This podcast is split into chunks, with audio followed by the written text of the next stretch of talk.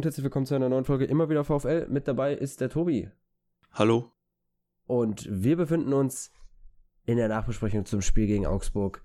Ein Spiel, nachdem wir alle wohl ein paar Jahre älter geworden sind. Vor allem mit Blick auf die zweite Halbzeit. Die erste Halbzeit, die war ja recht entspannt. Die zweite Halbzeit, äh, ja, der VfL kann es halt nicht ähm, entspannt machen bei solchen Spielen.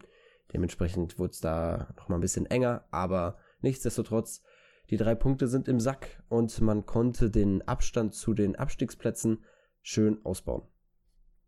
Ja, das Sechs-Punkte-Spiel gewonnen. Ähm, gleichermaßen dann auch noch ein paar andere, die um uns drumherum mit, mit Leipzig und, und Gladbach verloren haben, sodass wir jetzt mittlerweile sogar auf dem zehnten Platz stehen. Was natürlich eine sehr, sehr geile Momentaufnahme ist. Und manche fangen ja jetzt schon an und gucken eher nach oben als nach unten. Ich denke, das ist momentan noch ein bisschen die falsche Richtung, aber es ist auf jeden Fall, ja, ich will nicht sagen ein Traum, aber irgendwie schon, dass man jetzt so gut dasteht nach 14 Spieltagen. Wenn man das mit Fürth vergleicht, die haben wieder ordentlich äh, ein paar Dinge eingeschenkt bekommen, haben immer noch nur einen Punkt, also es ist wirklich sensationell, wie es bei uns läuft. Ja, ich bin ganz ehrlich, wenn ich auf die Tabelle gucke, dann stört mich so ein bisschen dieser eine Punkt bei Fürth. Also es führt, das löst so ein inneres Unwohlsein aus. Ich hätte da lieber null Punkte stehen. Aber gut, Bielefeld war dann doch ein bisschen in Gönnerlaune. Ja, also man muss natürlich ganz klar sagen, so ein bisschen überperformt die Mannschaft schon. Also äh, es war auch etwas Glück dabei, jetzt gegen Augsburg und gegen Freiburg zum Beispiel, wenn man auch sieht, wie Freiburg jetzt heute Gladbach förmlich abgeschlachtet hat, sieht man, was die eigentlich können und die waren halt auch heute extrem effizient vorm Tor. Das hat denen bei uns ja ein bisschen gefehlt. Also das Glück war häufig auf unserer Seite war aber andererseits auch zum Beispiel gegen Hertha, gegen Gladbach, gegen Leverkusen nicht auf unserer Seite. Also gleicht sich ein bisschen aus, aber ich bleibe bei meiner These. Die Mannschaft überperformt leicht, aber so soll es uns recht sein, solange sie die Punkte holt. Das sind alles wichtige Punkte auf dem Weg zum äh, Ziel Klassenerhalt. Eben, wie sagt man so schön, am Ende fragt keiner mehr, wie man die Punkte geholt hat, ne? Also, das, äh, ja, sieht sehr, sehr gut aus. Das war absolut wichtig und hast gerade schon gesagt, ähm, Freiburg war heute sehr effizient. Das trifft bei uns so auf die erste Halbzeit ja irgendwie auch halbwegs zu. Also klar, irgendwie Polter hatte erstmal noch, bevor er dann getroffen hat, ein Ding, was knapp daneben geht. Wo er, finde ich, aber trotzdem da mal eine, eine, sehr schöne Aktion auch hatte, die dann leider nicht zum Tor geführt hat. Und ähm, ansonsten waren wir in der ersten Halbzeit halt wirklich, ja, sehr kaltschnäuzig, ne? Ja, das stimmt. Es fing ja auch eigentlich recht gut an. Also man hatte die erste Szene durch Gerrit Holtmann. Ich glaube, nach zwei Minuten war es, der dann ja durch war, sein Tempo ausgespielt hat gegen Iago, in dem Spiel auch logischerweise der schnellste Mann auf dem Feld war. Ich glaube, knapp über 35 km/h hatte er am Ende auf dem Tacho und äh, leider an Giekewitz gescheitert ist, der noch das, ja, in, in Augsburg ähm, ein paar Dinger festgehalten hat, sodass es nicht doch recht früh äh, klarer war. Aber nichtsdestotrotz war es dann quasi eine Kopie vom Freiburg-Spiel, wie man dann die Führung gem gemacht hat. Ja, ich wollte gerade sagen, das, das war irgendwie noch in der Zwischenablage. Also wirklich quasi eine ähnliche Art von Ballgewinn. Ich meine, das war nicht ganz dieselbe Position auf dem Feld, wo der Ballgewinn passiert ist, aber dann ein schöner Ball schnell zu Holtmann. Der erkennt den perfekten Laufweg von Polti, macht auch wieder den perfekten Pass. Und diesmal dann ein bisschen zentraler als gegen Freiburg. Und dafür war der Torwart noch weiter rausgeeilt, schiebt er den Ball wieder durch die Beine rein. Und äh, man wundert sich, was wir auf einmal plötzlich vorne für einen Stürmer drin haben. Ja, also da scheint der Knoten wirklich geplatzt zu sein. Es kann natürlich daran liegen, dass er jetzt den Atem von Silver im Nacken spürt, der auch heute, oder was heißt heute, auch bei dem Spiel wieder eingewechselt wurde. Da kommen wir bestimmt später nochmal drauf zu sprechen. Aber Polti, ja, kaltschnäuzig vorm Tor, musste wieder nicht so lange überlegen. Also es war ja, glaube ich, dann der Passbook gespielt und mit dem ersten Kontakt macht er den dann rein. So, das sind die Dinge halt, wo wir schon lange gesagt haben, die kann er. Wenn er dann aber mit dem Ball am Fuß auf den Keeper los zuläuft, dann wird es ein bisschen schwieriger. Hat man jetzt auch, äh, auch in dem Spiel wieder gesehen. Ich glaube, das war dann kurz vorher, wo er den Ball hat, aber dann einmal kurz hochguckt, nochmal überlegt, äh, kann ich denn doch irgendwo querspielen? Was, was ein Stürmer ja eigentlich nicht machen sollte, vor allem Stürmer wie Sebastian Polter, äh, und dann erst abschließt, so er war dann, wurde er meiner Meinung nach immer noch gefährlich, aber es war so ein bisschen typisch für, äh, für ihn, dass er einfach nicht diesen Kaltschneu diese Kaltschnäuzigkeit hat, wenn er den Ball länger hat. Ja, das stimmt, wobei ich trotzdem ich fand, die Szene hat er mal in, im Vergleich zu einigen anderen, die wir in den letzten Spielen hatten, sehr, sehr gut gelöst. Es war halt kein Tor, klar. Also, wenn der Ball nicht reingeht, dann hätte man es auf jeden Fall besser machen können, aber an sich war ich da mit seiner Bewegung und so schon zufrieden. Also, es war halt, äh, ich meine, manchmal musst du halt nochmal schauen, ob nicht noch einer besser steht. Da waren ja schon noch einige Verteidiger. Da hat er selber den Abschluss gesucht und der war halt gar nicht so schlecht, aber ähm, ja, ich meine, müssen jetzt nicht über die Dinger reden, die er nicht gemacht hat. Ich meine, er hat zwei gemacht, war ja, damit maßgeblich also, genau, beteiligt. Ich wollte, ich wollte, das war nur zur Untermauerung meines Punkts, dass wir halt gesagt haben, solche Dinger, wenn er die bekommt, dann macht er die. Ist schön, dass er die jetzt häufiger bekommt und sich belohnen kann für die harte Arbeit. So dann auch Silver ein bisschen anstichelt, noch mehr zu machen. So wird Polti noch mal besser. Das tut uns einfach nur gut, wenn die beiden da den Konkurrenzkampf entfachen. Das ist ja nicht immer nur ein einseitiges Ding. Und ja, auch danach, man muss ja sagen, was mir aufgefallen ist, dass Augsburg viele zweite Bälle hatte, aber äh, also auch oft über die Außen gekommen ist und da dann dort mit Halbfeldflanken gearbeitet hat. Da wurde es ein paar Mal gefährlich, aber so wirklich im 16er kam sie eigentlich nicht so zum Abschluss, ähm, außer halt wie gesagt nach Flanken, aber so, dass sie sich rauskom was rauskombiniert haben, das war nicht der Fall. Und Bochum hat es halt ganz gut gemacht über Konter, aber halt dann auch über einen Standard, wie dann ja auch das 2 zu 0 gefallen ist. Ja, und sogar das 3 zu 0 auch, genau. Stimmt. Aber wir fangen beim 2 zu 0 an.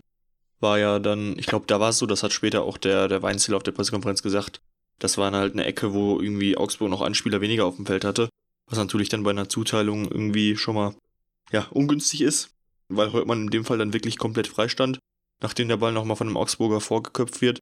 Aber den hat er dann auch wirklich direkt Volley perfekt reingesetzt. Also ich glaube, der Ball wird dann sogar nochmal irgendwie abgefälscht von einem, von einem Augsburger, der ihn eigentlich noch übers Tor köpfen will, aber es war mit so einer Wucht, dass das Ding dann einschlägt und ähm, ja, war ein saugeiles Ding. Also ich meine, erstmal so in, in der Totalen, wie man es gesehen hat, ähm, dachte ich erstmal, der hat den vollen Winkel gehauen. Später in der Wiederholung sieht man, dass er schon, ja, der Torwart fast noch dran war, aber ich meine, trotzdem kannst du es nicht viel besser machen. Das Ding ist drin, das ist das, was zählt.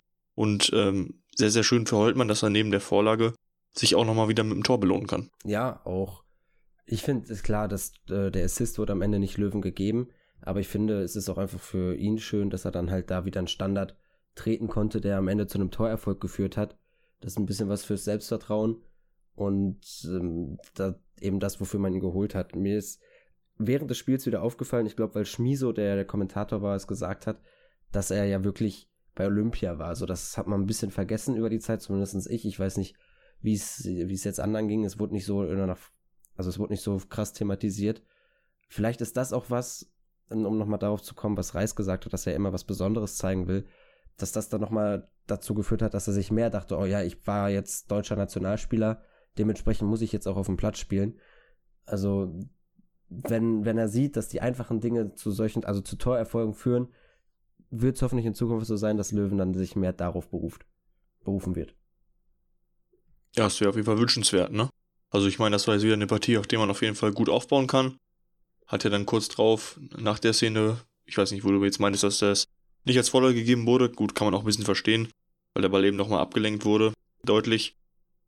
Aber hat ja dann kurz drauf noch eine, von der anderen Seite eine sehr, sehr schöne Ecke an kurzen Pfosten geschlagen, wo Polti wirklich einen super Laufweg gegen, glaube ich, sogar drei Augsburger nimmt die dann aber alle nicht richtig stehen und das Ding einfach, ja, knochentrocken an den kurzen Pfosten reinsetzt. Ja, wieder sowas, wofür er geholt wurde.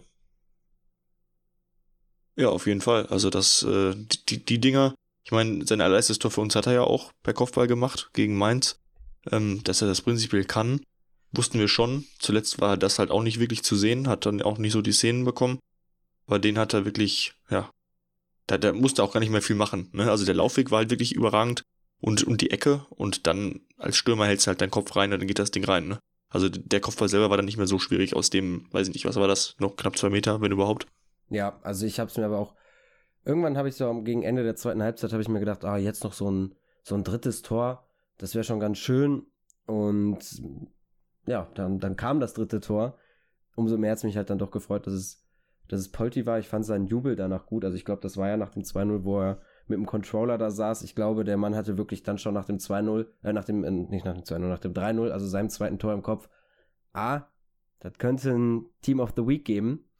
Mal gucken, ob es äh, diesmal vielleicht klappt. Also es gibt jetzt zwei Spieler vom VfL, die da reinkommen könnten mit Holtmann und Polter. ist die Frage, ob EA diesmal dem VfL ein Team of the Week gönnt. Ja, gerade bei Polter, der ja selber ein E-Sport-Team hat, würde das natürlich passen. Und äh, würde die Jungs sehr freuen. Ich bin auch gespannt. Ähm, man kann mal wieder hoffen, aber ja, am Ende ist das dann, wenn es nicht klappt, glaube ich, ist Polter immer noch wichtiger, dass er den Sieg damit holen konnte. Denn dass das dritte Tor, was du, wo du meintest, das würdest du gerne haben, dass das am Ende noch sehr entscheidend war, hat sich in der zweiten Halbzeit ja gezeigt. Denn das, das war sehr, sehr gut, dass wir schon drei geschossen hatten. Ja, aber so weit hätte es ja gar nicht kommen können, wenn du dir die zweite Halbzeit mal anguckst. Also Bochum hatte ja schon einige Chancen. Das fing, glaube ich, an mit Holtmann, der dann auch wieder über rechts durchgebrochen war, wo dann in der Mitte Caligiuri oder Gumni, einer von beiden, den Ball klärt. Ansonsten wäre dahinter wieder Polter gewesen. So, das ist die erste Aktion, die ich im Kopf habe. Ich glaube, danach äh, ist es dann von Staphylidis, der ja in Höhe des 16ers den Ball erobert, wo es kein Foul war wo Ja, aber da war ein Foul auf, der hat nicht das Foul gepfiffen, der hat einen Foul ähm, auf, auf der anderen Seite gepfiffen, was man nicht gesehen hat mehr in der Kamera. Okay, ja gut, das kann sein, aber in dem Moment halt einfach ärgerlich. Aber trotzdem, da hatte, hatte der VfL dann noch eine Chance.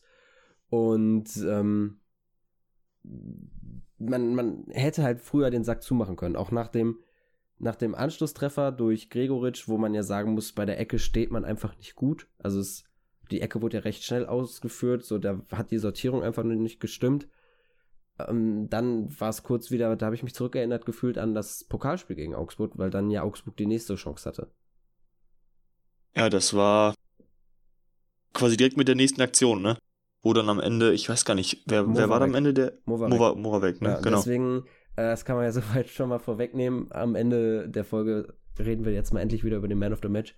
Und ähm, jemand hat, was heißt jemand, ähm, Fabrice hat auf unsere Instagram, äh, auf unsere Instagram Story geantwortet mit dem Man of the Match, dass es ja Movarek sein sollte. Kann man schon so sehen. Der hat damit ja die dickste Chance dann quasi, die Augsburg hatte, die sie nicht reingemacht haben, dann schön vergeben. Aus, ich glaube, drei Metern schön übers Tor gehauen. Ja, das war echt, also da, auch wenn du es nochmal Wiederholung siehst, dann fragst du dich ja, wie man den nicht in ein Tor unterbringen kann, ne? Da kann man einfach nur froh sein, dass er eben kein Stürmer ist und äh, eben dann das Ding nicht unterbringen konnte, weil wenn wir da schon das zweite gefangen hätten nach, man, wie viele Minute war das? Ähm, Ach, das war ja, 58. 58. Minute oder 59. Minute, dann hätten wir das Ding, glaube ich, am Ende auf keinen Fall gewonnen. Ja. Also da hätte zumindest noch mal was passieren müssen in der Mannschaft, dass man noch mal viel wacher wird und das Spiel wieder an sich, an sich reißt. Denn das, was wir in der Halbzeit gut gemacht haben, Augsburg wegzuhalten und eben ja dann selber die Konter zu nutzen, hat halt gar nicht mehr geklappt. Ne? Also ja, klar, wir haben noch ein paar Konter gehabt. Ne? Ich meine, da war dann noch eine Szene von Pantovic, ähm, wo man aber auch sagen muss, die wäre im Nachhinein wahrscheinlich zurückgepfiffen worden, weil er bei der Balleroberung, naja, ein bisschen den Gegner gefault hat.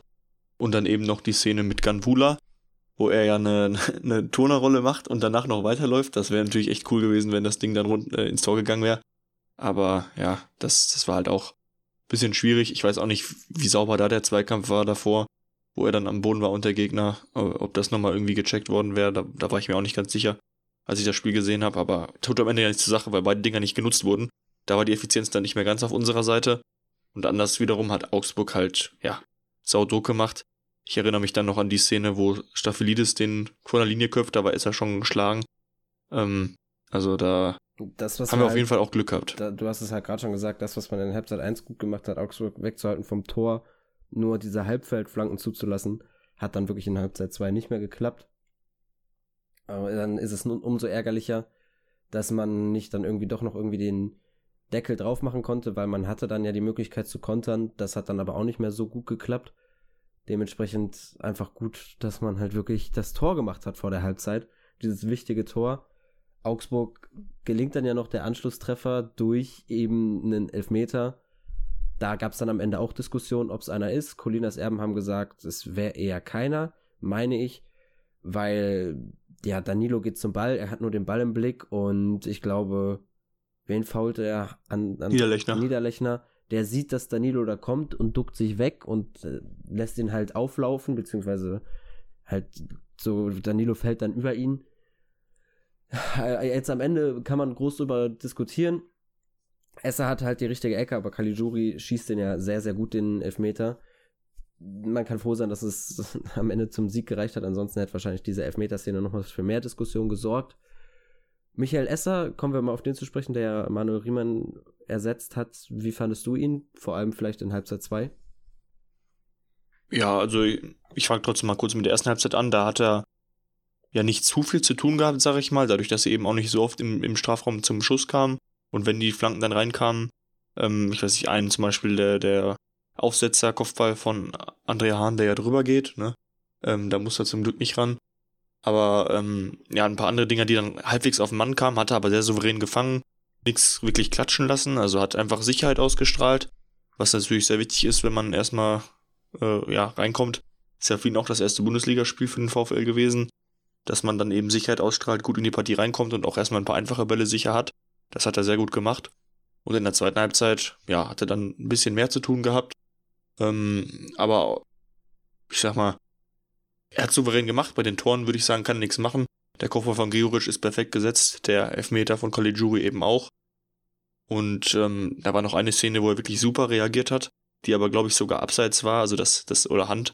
Das hätte dann auch nicht gezählt, aber da hat man mal gesehen, dass er eben auch auf der Linie gute Reflexe hat, wenn es drauf ankommt. Und ähm, kann mit sich absolut zufrieden sein. Da haben wir auf jeden dem, Fall einen mit dem Spiel. durchschnittlichen Ersatz für Manuel Riemann. Und äh, auf der Position sind wir sehr, sehr gut besetzt. Auch das, was man am Anfang der Saison schon wusste, hat sich jetzt einfach nochmal gezeigt. Das hat sich auch schon im Pokal gegen Augsburg gezeigt. Und kann man dann beruhigt sein, falls Manu öfters ausfällt, dass dann da einfach äh, Bruno im Hintergrund ist und äh, da einfach ganz konstant seine Leistung zeigt und auch er, er strahlt ja eine Ruhe aus. Er strahlt diese Ruhe aus, die dann auch einfach wichtig ist. Wobei ich mir auch das habe ich ja vor der Folge angesprochen, ich hätte mir Manu im Tor gewünscht, einfach weil er dann laut wird und die Mannschaft nochmal wachrüttelt. Und ich glaube, das hätte in Halbzeit 2, wäre das nochmal nötig gewesen.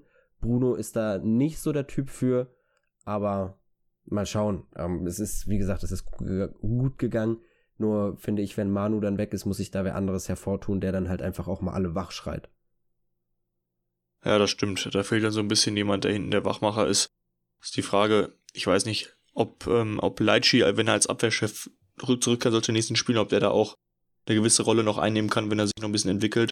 Aber ähm, ja, bleibt würd, abzuwarten. Erstmal hoffen wir, dass Riemann zum nächsten Spiel fit sein wird. Ich würde Leitchi eher als einen ruhigeren einschätzen, also nicht als jemand, der da Kommandos dann noch irgendwie groß auf den Platz gibt. Ja, das stimmt schon, deswegen, also da, da müsste er eben noch eine gewisse Entwicklung ähm, nehmen, wenn er, wenn er es denn überhaupt möchte. Ähm, prinzipiell das Potenzial dazu hätte er, sage ich mal, aber und das Recht, weil er eben auch durch Leistung ähm, positiv auffällt und dann, dann kann man eben auch mal die Jungs äh, um sich herum sortieren, wenn man selber bei sich äh, im, im Reinen ist mit der Leistung. Aber ähm, ja, da müssen wir auch erstmal schauen, der hat jetzt auch wieder nur drei Minuten gespielt oder so, ähm, wie das jetzt weitergeht mit den nächsten Spielen, wann er richtig zurückkehrt und hoffen dann natürlich auch, dass er seine guten Leistungen aus den letzten Jahren äh, auch bestätigen kann nach der Verletzung. Ja, Kommen wir zu dem anderen Spieler, den, wir, den ich äh, schon angeteasert habe. Wie hast du Ganvula gesehen bei, seinen, bei seinem kurzen Einsatz, den er hatte? Ja, also ich meine, ich muss sagen, diesmal er hat, hat für mich halt weniger Szenen gehabt als ähm, gegen Freiburg. Also gegen Freiburg hat er wirklich noch viele Kopfballduelle gewinnen können, müssen, wie auch immer. Und Bälle festgemacht, noch Aktionen gesammelt nach vorne. Da war jetzt diesmal ähm, einfach nicht mehr so viel los in die Richtung.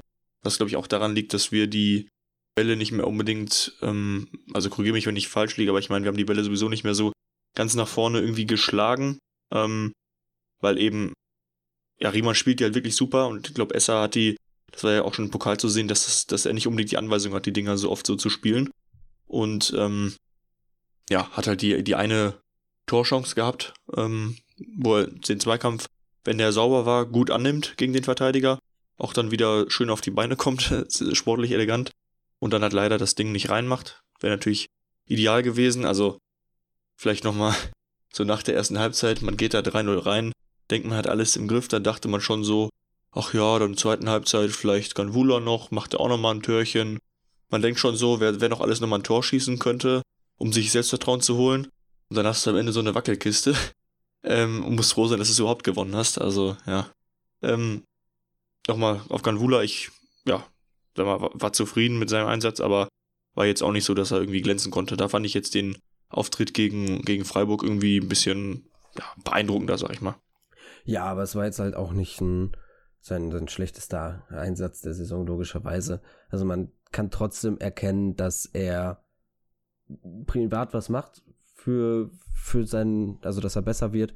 Er wird jetzt belohnt mit den Einsätzen. Als nächstes dann das Spiel gegen Dortmund. Haben wir ja schon öfters gesagt, bei solchen Spielen ist er dann nochmal extra motiviert. Ich denke immer noch nicht, dass es dann für die Startelf reicht. Jetzt hat Polter doppelt getroffen. So, also er wird nicht, Polti wird nicht rausgenommen werden gegen Dortmund. Aber Silver könnte dann eventuell nochmal für die letzten 20, 30 Minuten wichtig werden, je nachdem, wie es dann, wie der Spielstand ist, ob Masovic und wer auch immer mit ihm in der Innenverteidigung steht, äh, es geschafft haben, Haaland gut zu bändigen. Das ist alles, was die Fragen, die man sich dann natürlich stellen muss, aber die stellen wir uns in der nächsten Folge bei der Vorbesprechung. Hier gegen Augsburg ist alles gut gegangen. Man hat 3-2 gewonnen. Da haben wir am Anfang gesagt, dadurch ist man in der Tabelle schön, hat, hat man ein schönes Polster nach unten, einen guten Sicherheitsabstand. Den äh, hat der VfL jetzt auch in der Tabelle zu den Abstiegsrängen. 1,50 wie, wie es jetzt auch, ach nee, okay, tut mir leid, da hatte ich einen, ich dachte, der Witz wäre lustig, war unlustig, ich lasse es sein. Kommen wir zum Man of the Match, würde ich direkt sagen. Oder ist irgendeine Szene noch, die du im Kopf hast? Nö, können wir gerne direkt dazu springen. Dann gucke ich einmal auf Instagram. Da steht sehr oft Polter. Gerrit Holtmann ist aber auch noch dabei. Jemand schreibt Michael Esser, aber es ist nur eine Person. Ansonsten Polter, Polter, Holtmann, sehr häufig Polter. Also ich, laut Instagram ist es Sebastian Polter, der Man of the Match. Wie siehst du das? Ja, also um vielleicht die Namen kurz aufzugreifen, Holtmann und Polter, ja beide mit zwei Scorern, wenn ich jetzt nichts komplett vergessen habe. Ähm, da bin ich halt, also Holtmann hat auch ein super Spiel gemacht, hätte es auch absolut verdient, keine Frage. Aber durch den Doppelpack, durch, dadurch, dass er sich jetzt endlich ein bisschen belohnen kann für seinen Einsatz, den er ja immer wieder auch gezeigt hat in den letzten Wochen, ähm, für dieses Spiel gehe ich auf jeden Fall mit Sebastian Polter. Ja, ich gehe mit Gerrit Holtmann. Polti ist auch vorne mit dabei, keine Frage. Für mich war Gerrit aber einfach aktiver auf dem Platz, hat für mehr Gefahr gesorgt und hat auch einfach mehr Gefahr ausgestrahlt, hat Augsburg vor viele Probleme gestellt in Halbzeit 1, wodurch Bochum zu viele Chancen, zu vielen Chancen gekommen ist, auch in Halbzeit 2. Die Szene, die ich hier angesprochen habe, wo er querlegen möchte, aber dann in der Mitte der Ball noch geklärt wird. Ansonsten haben beide drei Scorer-Punkte. Und deswegen ist es für mich einfach äh, Holtmann ein super Spiel gemacht und äh, gezeigt, dass er es auch in der Bundesliga kann. Das, was wir in der zweiten Liga von ihm gesehen haben, seine Entwicklung geht weiter. Ich glaube, jetzt hat er vier Assists und zwei Tore, wenn mich nicht alles täuscht. Also in den Spielen auf jeden Fall, in denen er in der Startelf stand, so viel kann man sagen, hat er, meine ich, immer einen Scorer-Punkt gesammelt. Oh, das ist, äh, da gibt es auf jeden Fall einige bei uns im Kader, die da einen schlechteren Schnitt haben. Ja, also das, ähm, wenn das wirklich stimmt, das habe ich jetzt, könnte ich jetzt selber gerade nicht so bestätigen, aber ich glaub dir das mal, wenn du das sagst. Ich guck mal schnell und, nach, ähm, weiter. Ja, und ähm, das äh, ja, ist natürlich äh, sehr, sehr stark. Also wenn ich das jetzt mit Asano vergleiche, der ja auch viel ackert und irgendwie Szenen sammelt, aber was bei dem halt wirklich noch fehlt, ist einfach, dass er sich auch, ja, das, was Holtmann und Polter jetzt geschafft haben, dass er sich auch mal belohnt mit Vorlage oder Tor. Ich meine, gut, gegen Frankfurt hatte Asano eine sehr schöne Vorlage. Gegen Leverkusen war das doch, glaube ich, hat Asano ja auch super durchgesteckt auf Polter. Da wäre wär auch durchaus eine Vorlage drin gewesen. Hat Polter leider nicht so schnell geschaltet. Ähm, ja, also Asano kann noch ein bisschen effizienter werden. Kann sich da gerne an seinen, ähm, ja, mit, mit Vorderleuten orientieren. Und ähm, ansonsten hat er mir aber auch in dem, in dem Spiel ganz gut gefallen. Hast du zu Holtmann noch was rausgefunden ja, jetzt? Ja, habe ich und ich habe Kacke gelabert. Was richtig ist, ist, dass Holtmann in den letzten drei Spielen, die hat er alle von Anfang an gemacht, da hat er vier Scorer gesammelt. Drei Vorlagen, ein Tor gegen Hoffenheim. Gut, da hat er jetzt nicht so viel zu dem Tor beigetragen. Das war der Pass auf Milosch. Dann gegen Freiburg hat er eine Vorlage gesammelt. Und ja, das war das auf Polter und jetzt gegen Augsburg halt das Tor und die Vorlage. Ja, ist doch, ist doch ganz nett. Kann ist, man doch mitarbeiten. Äh, kann man auf jeden Fall so sehen, dass der Mann aktuell in einer sehr guten Form ist. Genauso wie Sebastian Polter, wenn man die letzten zwei Spiele betrachtet. Ich finde aber halt auch, du hast es gerade angesprochen, Asano, den finde ich eigentlich auch nicht so schlecht, ist sehr beweglich, bringt das Ganze, also bringt da auch nochmal eine gewisse Dynamik rein ins Spiel, die wir brauchen. Dementsprechend, die Mannschaft das äh, steht ja außer Frage, ist einfach aktuell gut drauf. Und das sind beste Voraussetzungen, um so ins Derby zu gehen. Und äh, da bin ich mir sehr, sehr sicher, dass wir die richtigen Spieler haben, die da sehr, sehr heiß drauf sind. Zum einen natürlich Manuel Riemann, der da Bock drauf hat, dann wieder zurück zu sein. Elvis Rex Bejai, der sehr wahrscheinlich sehr, sehr brennt für dieses Spiel. Toto höchst zu 100% auch. Polti, Staphylidis, äh, Suarez, ich denke auch Lampro und Masovic. Das sind alles so Leute, die brennen da richtig drauf und die werden heiß sein, dieses Spiel gegen Dortmund zu gewinnen. Ja, auf jeden Fall. Ich glaube, Toto hatte doch auch, das war ja mal in einem Testspiel in der Saisonvorbereitung, schon mal ein Tor des Monats gegen Dortmund geschossen, ne? Ja, gegen Dortmund in Testspielen sahen wir immer gut aus. Genau, insofern, äh, da hat ja auch mal Hochland so ein richtig geiles Tor geschossen, ja. ne? Ja, also insofern äh, können wir gerne mit, mit so ein paar Distanzschüssen am, am nächsten Samstag bestätigen. Aber ja, ähm, das besprechen wir dann davor auf jeden Fall nochmal, wie es da aussieht. Ähm, da wissen wir sicherlich dann auch nochmal mehr was äh, Philipp Rentsch heute auf Twitter geschrieben hat, dass wohl über die Kartenvergabe, die ja seit Freitag bekannt an sich als Losverfahren gedacht war unter Mitgliedern und Dauerkarteninhabern, wird wohl nochmal Thema sein am Montag beim VfL. Bleibt zu hoffen, dass da irgendwie das noch ein bisschen umentschieden wird. Man hat ja überall gesehen, die ganze Kritik, die daran äh, ja, formuliert wurde in netter oder auch nicht so netter Art auf allen Social Media Plattformen. Da konnte das Content-Team sich auf jeden Fall einiges durchlesen für Entscheidungen, die sie selber nicht getroffen haben.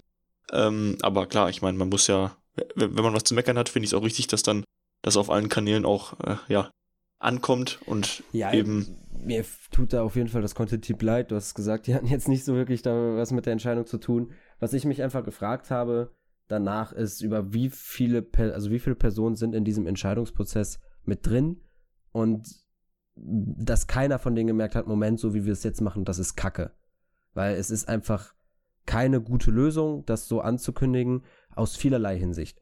Nimmt man jetzt mal den Aspekt weg, dass man sagt, ja, warum macht man Dauerkarteninhaber äh, und Inhaberinnen und Mitglieder äh, als eines? Warum unterscheidet man da nicht? Lässt man das mal komplett unbeachtet, ist es auch der Aspekt, Familien können einfach nicht zusammensitzen und aus pandemietechnischer Sicht ist es total dumm zu sagen, ja, wir haben keinen Einfluss darauf, wo ihr sitzt. So, ja, dann ist man im Stadion und ist umgeben von Fremden, die man wahrscheinlich nie gesehen hätte. Klappt super dann mit der Kontaktreduzierung 1A, super durchgedacht.